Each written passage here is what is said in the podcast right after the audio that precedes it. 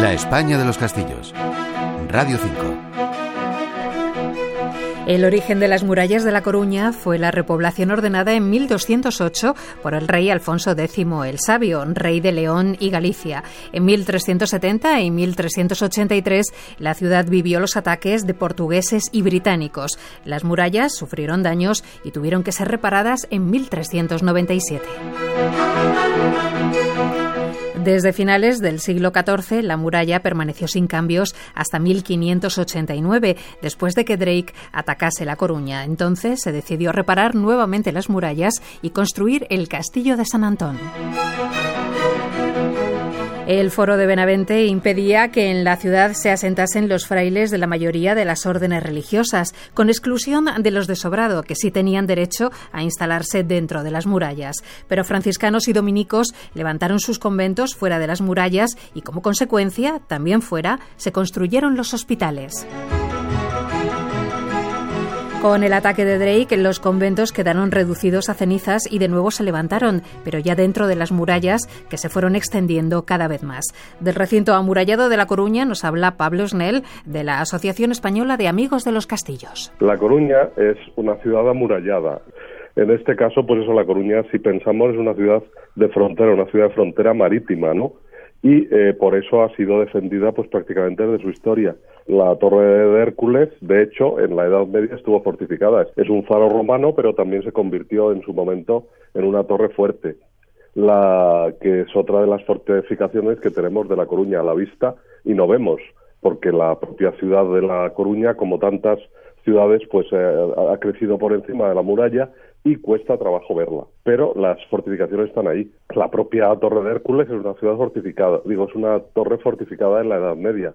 La ciudad de La Coruña tuvo su muralla desde el siglo XII hasta el siglo XVIII, de la cual quedan toda una serie de, tramos conservados, tramos que están pues eh, un poco entre la, ciudad moderna, eh, porque a partir de 1869, con la demolición eh, de la ciudad, pues empezó a, a, destruir esta ciudad, pero quedan bastantes tramos conservados, quedan tramos en el Jardín de San Carlos, en la, Puerta de Parrote, el Hospital de, de Alente, eh, la Maestranza de Artillería, el Campo de Estrada y el Baluarte del Camaranchón.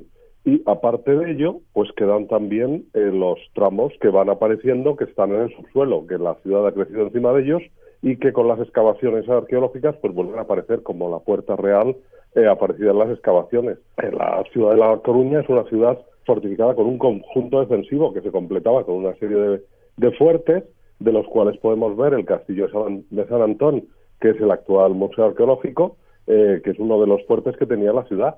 Y luego, posteriormente, cuando estos fuertes quedaron en desuso, la ciudad se artilló con piezas de artillería moderna y eh, la ciudad conserva las baterías del Monte San Pedro, con los cañones Vickers de 38 centímetros, la mayor artillería que ha tenido España en vigor, que han estado en, uso hasta finales del siglo XX, ¿no? Es decir, que es una ciudad defensiva, una ciudad con murallas, una ciudad cuando ya uno sabe de lo que está hablando, pues puede seguirlas y puede seguir perfectamente eh, su, existencia y saber, pues eso, dónde la, ciudad, eh, imagínase un poco, la ciudad que hizo frente al famoso asedio de Drake, a, todo el episodio de María Pita, pues eh, en aquellas murallas de las que vemos trozos, que podemos ver trozos, pues eh, conservados entre la ciudad moderna. Ahí está la, ciudad de La Coruña, las murallas.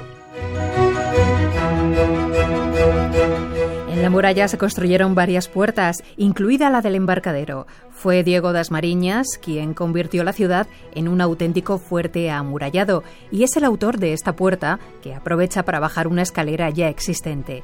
Por ella salió Carlos I rumbo a Alemania para ser coronado emperador y también su hijo Felipe II con destino a Inglaterra, donde reinaba su esposa María Tudor.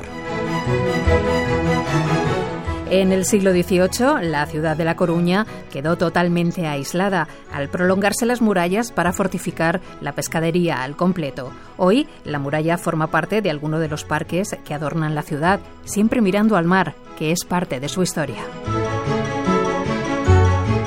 La España de los Castillos es un espacio de Isaac Orozco. En la realización ha estado Javier Polo y en el control de sonido María José Pérez Morales. Radio 5 Todo Noticias.